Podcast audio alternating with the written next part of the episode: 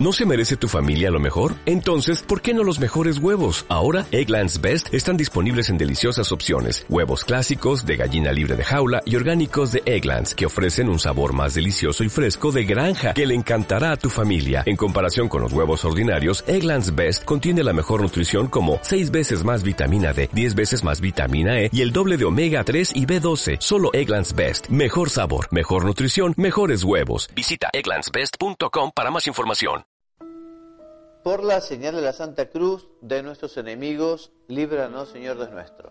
En nombre del Padre, y del Hijo, y del Espíritu Santo. Amén. Señor mío, Dios mío, creo firmemente que estás aquí, que me ves, que me oyes. Te adoro con profunda reverencia. Te pido perdón de mis pecados y gracia para hacer con fruto este rato de oración. Madre mía Inmaculada, San José, mi Padre y Señor, Ángel de mi guarda, intercedan por mí. Queridos hermanos, continuamos con nuestras meditaciones en este retiro espiritual. Y les recuerdo que la semana pasada meditábamos sobre la realidad de las postrimerías, de lo que viene al final de los tiempos, al de los tiempos de cada uno, ¿no? Y hablamos de la muerte. Hoy hablaremos del juicio y del infierno. Primero hablemos del juicio particular, el alma cuando se separa del cuerpo, esa podría ser la definición teológica de, muerte, ¿eh? cuando el cuerpo ya no puede mantener al alma, cuando el cuerpo está enfermo, cuando el cuerpo está viejo, el alma se separa del cuerpo. ¿eh? El alma, una vez creada por Dios, ya, digamos, continúa su existencia, y, pero ahora ya separada del cuerpo. El cuerpo se volverá a unir al alma al final de los tiempos, ¿eh? justamente con el juicio final, con la segunda venida de Jesucristo. Pero permanecerán separadas mientras exista el mundo. Y los teólogos explican cómo inmediatamente después de la muerte eh, se decide la suerte eterna de cada alma, en lo que se llama el juicio particular. El juicio particular es una gracia que tendrá la conciencia de la persona, una luz especial en la que se dará cuenta, sin posibilidad de equivocarse, evidentemente es una gracia, un don, para ver qué es lo que uno merece eh, después de la vida. Dios le ha dado una vida, que es un tiempo para merecer, por decirlo de alguna manera, que es el tiempo en el que hemos recibido esos talentos para multiplicarlos, es el momento de la llamada donde Jesús dirá, venid benditos de mi Padre, porque tuve hambre me diste de comer, o, malditos de mi Padre, en fin. Se acaba el tiempo y ya, de alguna manera, eh, digamos, se decide la eternidad. Y te decía, en esa luz particular que se recibirá, el alma se dará cuenta de qué es lo que merece. Y se presentan hay tres posibilidades. Bueno, ir al cielo, ir al purgatorio, digamos que es un camino previo para ir al cielo, o continuar con esa decisión voluntaria de negación y de rechazo a Dios. Porque como veremos, el infierno más que una decisión de Dios es una opción del hombre. Es el hombre el que ha rechazado a Dios y el que no quiere estar con existirán dos juicios. El juicio particular es el juicio que se dará inmediatamente después de la muerte. Pero allí seremos juzgados como persona, pero al final de los tiempos, con la segunda venida de Jesucristo, luego con la resurrección, digamos, del cuerpo, porque los cuerpos se volverán a unir a las almas, pero al final de los tiempos habrá un juicio llamado un juicio universal en el cual efectivamente uno será juzgado también, eh, o mejor dicho, esa, ese, esa misma sentencia, por decirlo de alguna manera, del juicio particular, que fueron personales o individuales, ahora serán públicas, públicas. O sea, todos conoceremos el comportamiento, digamos, de, de, los demás. En el juicio particular, el hombre es juzgado como individuo, pero en el juicio universal será juzgado cada uno ante toda la humanidad y como miembro de la sociedad humana. Y en el juicio final también se verá el verdadero valor de cada persona. Y muchos que han dejado esta tierra despreciados, ignorados, incomprendidos, bueno, serán ahora glorificados a la vista de todos. Y sobre todo, en fin, se verá lo que es la justicia y, la caridad y de Jesucristo. Jesucristo que justamente también dejó este mundo como un delincuente. Bueno, Jesucristo se presentará como Salvador y como juez y se verá también toda la realeza de Cristo. Así que, en fin, estos pensamientos vienen bien para muchas cosas. Por un lado, que es el tema que trataremos, para recordar que vale la pena aprovechar bien el tiempo, para también recordar que vale la pena eh, que nos conozcamos a nosotros mismos y que tengamos esa capacidad de hacer eh, examen de conciencia. También estos pensamientos sobre las postrimerías, sobre el juicio, bueno, nos ayuda a buscar eh, apoyo eh, si es que las cosas nos cuestan más, si es que no podemos solos, todo lo que es el acompañamiento espiritual o dirección espiritual. Y como decíamos la semana pasada, recordando eh, la predicación del Papa San Juan Pablo II, concretamente era la pregunta que le hacía Vittorio Mesori, ¿eh? ¿por qué en la iglesia no se hablaba de las postrimerías, de lo que se venía al final? Y yo les recordaba como eh, también el padre Jorge Loring dice, bueno, nosotros sacerdotes tenemos que hablar de esos temas, no para asustar a las personas, pero sí para que sepan que efectivamente estamos de paso y que lo importante es lo que viene, ¿no? Es lo que viene. Entonces, nosotros en este retiro, en este rato de oración, le decimos al Señor que queremos aprovechar el tiempo, que queremos dar fruto, que queremos hacer su voluntad. Me acuerdo de una meditación que yo escuchaba en un retiro que yo hice ya hace unos cuantos años. ¿no? Predicaba un sacerdote que había vivido muchos años en Inglaterra. ¿no? Y él contaba que para los exámenes de ingreso a la universidad, los alumnos se preparaban mucho, los del secundario. Y, el examen lo rendían en la misma biblioteca del colegio en el que estaban. Entonces, para que los chicos eh, se prepararan bien, para que otros factores como nervios, en fin, no los sorprendieran, previamente a ese examen de ingreso tenían otros exámenes previos, parecidos, semejantes, como se habían tomado otros años, de modo tal de que uno ya llegara, digamos, sabiendo qué tipo de examen es, cómo será, el tiempo, el lugar. Y el sacerdote que contaba esta anécdota eh, invitaba a los que estábamos allí escuchando a que de alguna manera eh, el examen de conciencia, o sea, ese pensar en nuestra vida, pensar en cómo estamos aprovechando los dones que Dios nos ha dado, cómo estamos cumpliendo la voluntad de Dios, o sea, el hacer una reflexión, ¿eh? un examen, nos prepara a este examen, a este examen que es el más importante. El más importante es el examen particular porque se decidirá, digamos, nuestra suerte eterna.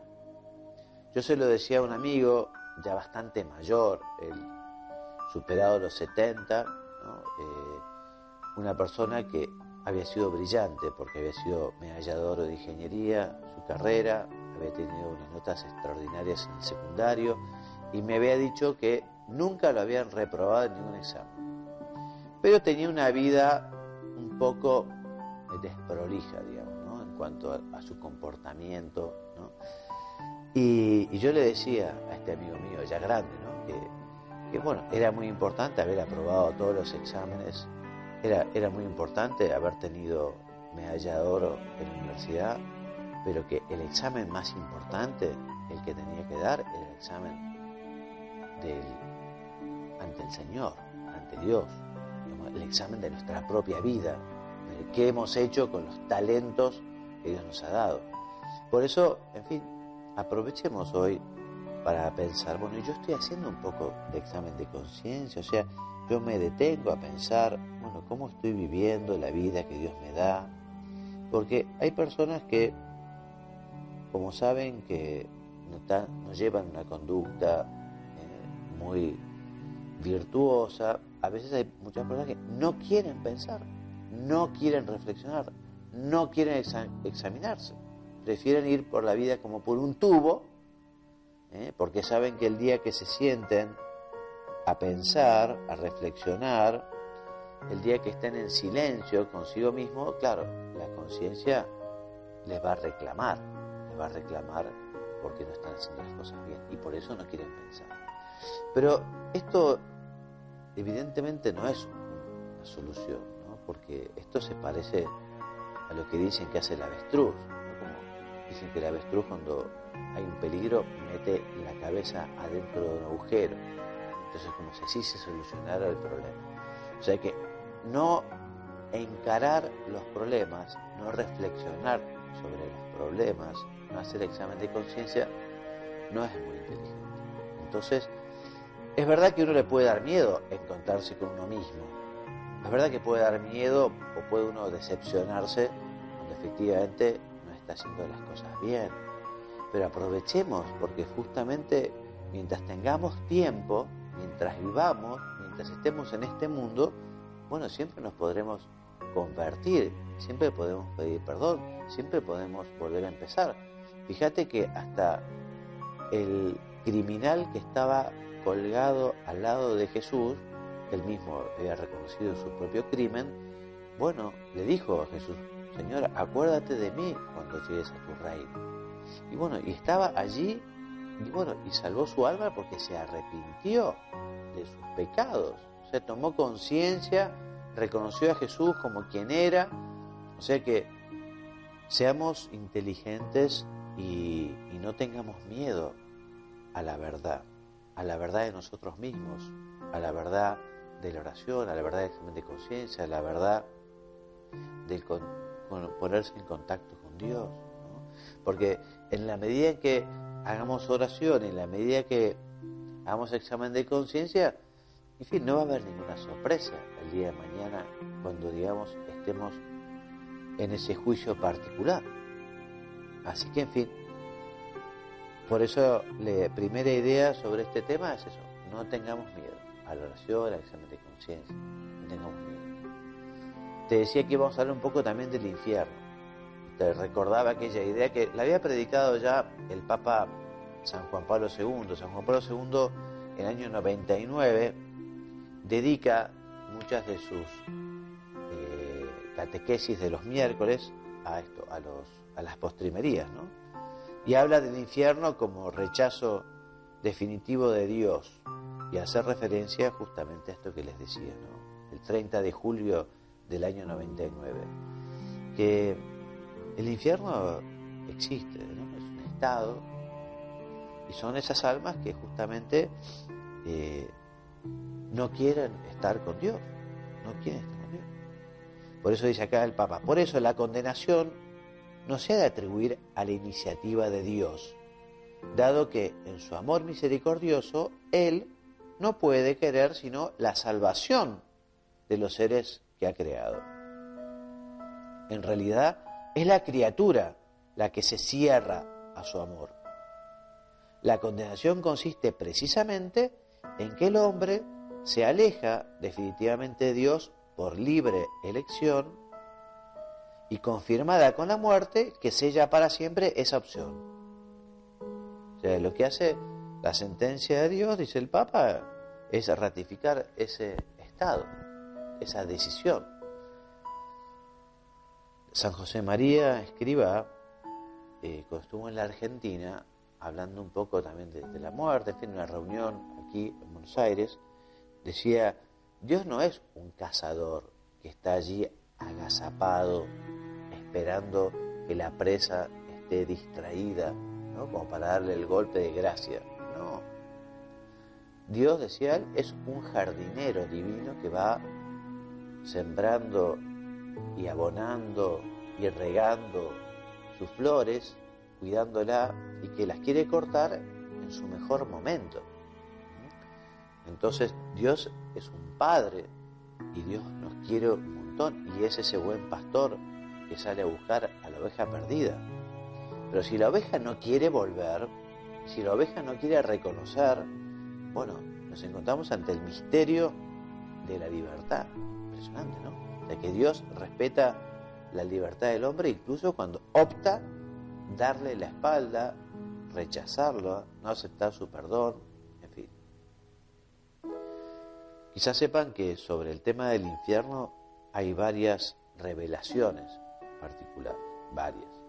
No sé si tendremos mucho tiempo. Yo voy a comenzar leyéndote la visión que tiene Sor Faustina Kowalska, o sea, Santa Faustina Kowalska, una, santa polaca que tuvo una visión. Te leo rápidamente. Dice, hoy fui llevada por un ángel a la profundidad del infierno.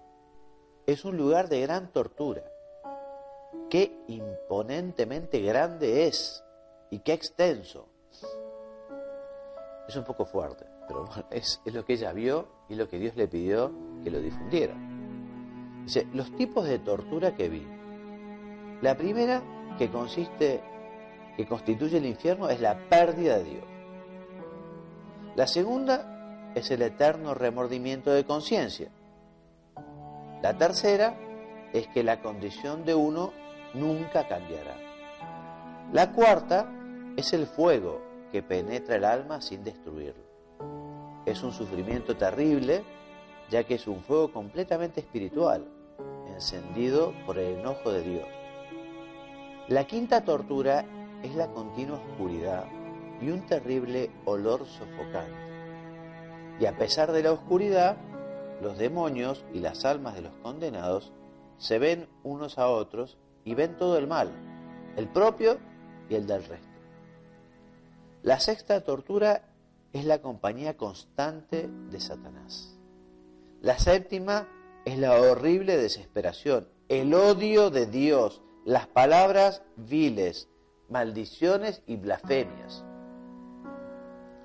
Estas son las torturas sufridas por todos los condenados juntos. Pero ese no es el extremo de los sufrimientos. Hay torturas especiales destinadas para almas particulares. Estos son los tormentos de los sentidos. Cada alma padece sufrimientos terribles, indescriptibles, relacionados con la forma en que ha pecado. Hay cavernas y hoyos de torturas donde una forma de agonía difiere de otra. Yo me habría muerto ante la visión si la omnipotencia de Dios no me hubiera sostenido. Debe el pecador saber que será por toda la eternidad, en esos sentidos que suele usar para pecar. Estoy escribiendo esto por orden de Dios, para que ninguna alma puede encontrar una excusa diciendo que no hay ningún infierno o que nadie ha estado allí y por lo tanto nadie puede decir cómo es. Yo, Sor Faustina, por orden de Dios, he visitado los abismos del infierno para que pudiera hablar a las almas sobre él y para testificar sobre su existencia. sigue un poquito más. Y a Don Bosco le pasó un poco lo mismo, a Don Bosco. Don Bosco tuvo una visión eh, en un sueño. Y la verdad que la descripción es también bastante áspera. Y fue un sueño, pero quedó tan espantado don Bosco que, que no quiso contar nada, ¿no? Y entonces se le volvió a aparecer un ángel para decirle que, tenía que contar aquello que él había visto. Fue un sueño, pero también Cuenta don Bosco que al final de esa visión, de ese sueño, cuando ya don Bosco venía lejos, lejísimos del sitio donde había visto sufrir a los condenados, puso su mano sobre la última pared del infierno y sintió un quemón, se quemó, tan espantoso que dio un grito y se despertó. Al día siguiente, la mano, el dedo con el que había tocado, estaba negro y la uña se le cayó con gran dolor. Para decir, bueno, fue un sueño, pero tuvo una repercusión material bastante práctica. ¿no? Dice cuenta que los jóvenes quedaron muy impresionados con todo lo que contó don Bosco sobre aquel sueño. ¿no? O sea que esto es una realidad, la del infierno. Está, en, la Biblia, en la Biblia se habla muchísimo del tema, ¿no? se habla muchísimo del tema. Y se trata de que uno, digamos, viva su vida cristiana por temor al infierno, y evidentemente no, porque lo que nos tiene que mover es el amor a Dios. Pero esta información no podemos dejar de tenerla, ¿eh? saber que efectivamente hay un juicio. y es algo también que a uno por lo menos lo llena de esperanza, porque uno cuando ve tanta injusticia aquí en la tierra, uno ve tanta injusticia y dice, bueno, ¿cómo puede ser que haya tanta, tanta impunidad? Y uno dice, bueno, pero va a haber en algún momento una justicia final, una justicia definitiva. Te decía que la Biblia habla muchas veces, ¿no? Aquí tengo un texto que cuenta que son 70 veces las que la Biblia habla del infierno, ¿no? Y 23 en los Evangelios, o sea, en el Nuevo Testamento.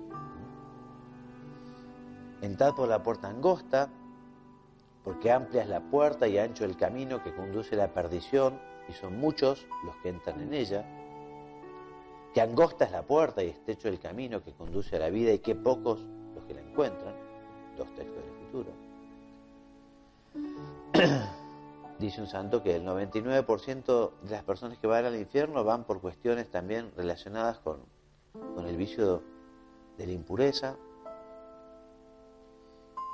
Eh, dice, apartados de mí, Jesús, eh, apartados de mí, malditos, al fuego del infierno preparado por el diablo y sus ángeles.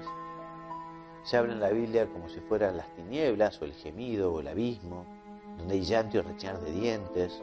Se habla de un fuego eterno, de un lago de fuego y azufre que arde sin interrupción, de una prisión tenebrosa en la que los réprobos están encadenados, en fin.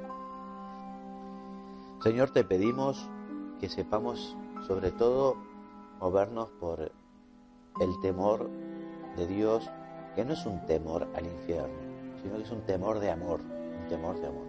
Cuando alguien quiere mucho a una persona, justamente lo que tiene miedo es porque como la quiere tanto, ofenderla. Por ejemplo, un novio a una novia la quiere tanto que cómo no va a tener esos detalles de cariño y teme, a veces teme el poder ser digamos, descortés o, olvidadizo o lo que sea, es un temor de amor, ese don del Espíritu Santo. ¿eh? Es el amor el que nos hace tener miedo de poder herir con alguna falta de cariño a alguien, ¿no? Ese es el verdadero temor de Dios que le pedimos al Espíritu Santo. Que nos mueva el amor, que nos mueva el amor. ¿eh? Pero también en el apostolado alguna persona le podría decir al oído, ¿no? acordate que existe un más allá, acordate que la vida no termina aquí, acordate que seremos juzgados según nuestras obras y que Dios dará a cada uno, porque Dios es infinitamente misericordioso, por supuesto, pero lo que no puede ser es injusto. No sería misericordioso Dios si fuera injusto. Nosotros queremos que el Señor nos diga, muy bien, siervo bueno y fiel, porque fuiste fiel en lo poco, entra a gozar del gozo de tu Señor. Ya hablaremos del cielo en nuestra próxima meditación, pero ese es el lugar donde queremos ir todos. Y por eso también rezamos por las almas que fallecieron para que estén en el cielo. De eso también hablaremos en la próxima meditación. Si tienen algo que purgar, algo que por lo que tienen que prepararse, bueno, justamente nuestras oraciones ayudarán a que ese tiempo sea más corto, igual ir al cielo. Y evidentemente será un motivo más para nosotros la lucha, el querer ir al cielo para estar con Dios, Padre Todopoderoso, Jesucristo, el Espíritu Santo, la Santísima Virgen, San José, tantos santos y tantos seres queridos que ya nos han precedido. Por eso, digamos, pienso yo que es lógico que el cristiano, digamos, miedo al infierno, y miedo no le tiene, porque nosotros lo que queremos es portarnos bien, queremos ser buenos hijos de Dios, queremos realmente hacer su voluntad. Y en general, el que es un buen cristiano, cuando se equivoca, cuando tropieza, cuando ofende a Dios, cuando comete un pecado, incluso grave, y bueno, uno se arrepiente, se arrepiente, se arrepiente y pide perdón. Y Dios perdona. Quizá pueda ser útil recordar la promesa que hizo la Virgen María a San Simón Stock cuando le prometió que quien llevara el escapulario de la Virgen del Carmen alcanzaría la gloria del cielo, alcanzaría la conversión final. No sé si vos tenés impuesto el escapulario, pero es una devoción preciosa el escapulario, porque es como una consagración a la Virgen. Y la Virgen también se compromete justamente a conseguirnos de Dios la gracia, la gracia del cielo, la gracia de la conversión final. No es algo mágico, digamos, es algo ¿no? que, en el cual uno también se compromete a vivir las virtudes cristianas como las vivió Santa María, nuestra Virgen, nuestra Madre, querida eh, Madre de Jesús, Madre nuestra. Vamos a terminar como terminamos la meditación pasada, que decíamos, como la Ave María, ruega por nosotros pecadores ahora, ahora que tenemos tiempo, ahora que podemos fructificar el talento, ahora que podemos hacer tantas cosas buenas, ruega por nosotros pecadores ahora.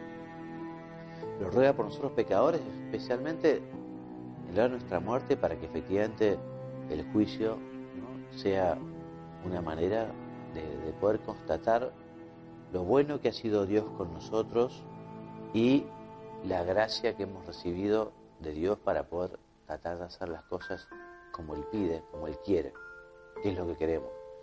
Por eso renovemos también nuestra intención. Señor, yo quiero ir al cielo, yo quiero estar con vos, y quiero rechazar la tentación, quiero rechazar el pecado, quiero arrepentirme, quiero sentir dolor.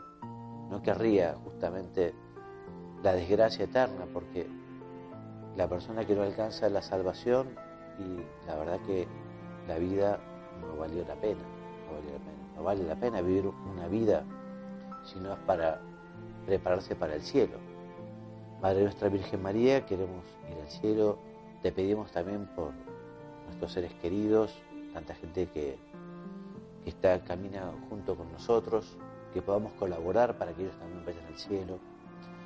Y ayudarnos también a ser instrumentos para ayudar a aquellos que quizás no están en el buen camino, aquellos que tienen una vida apartada del Señor, que bueno, se animen, se animen a acercarse, a pedir perdón, a volver a encarar la vida, a volver a encarar una vida de gracia, una vida de hijo de Dios, en fin, nos encantaría, Madre nuestra, ser instrumentos para que también otros vuelvan si es que se han apartado. Y terminamos nuestra meditación con la oración con la que comenzamos y con la que siempre terminamos. Te doy gracias, Dios mío, por los buenos propósitos, afectos e inspiraciones que me has comunicado en esta meditación. Te pido ayuda para ponerlos por obra. Madre mía Inmaculada, San José, Padre y Señor, Ángel de mi guarda, intercedan por mí. En el nombre del Padre y del Hijo y del Espíritu Santo. Amén. ¿No te encantaría tener 100 dólares extra en tu bolsillo? Haz que un experto bilingüe de TurboTax declare tus impuestos para el 31 de marzo y obtén 100 dólares de vuelta al instante. Porque no importa cuáles hayan sido tus logros del año pasado, TurboTax hace que cuenten Obtén 100 dólares de vuelta y tus impuestos con 100% de precisión. Solo con Intuit TurboTax. Debes declarar para el 31 de marzo. Crédito solo aplicable al costo de la presentación federal con TurboTax Full Service. Oferta sujeta a cambios o cancelación en cualquier momento.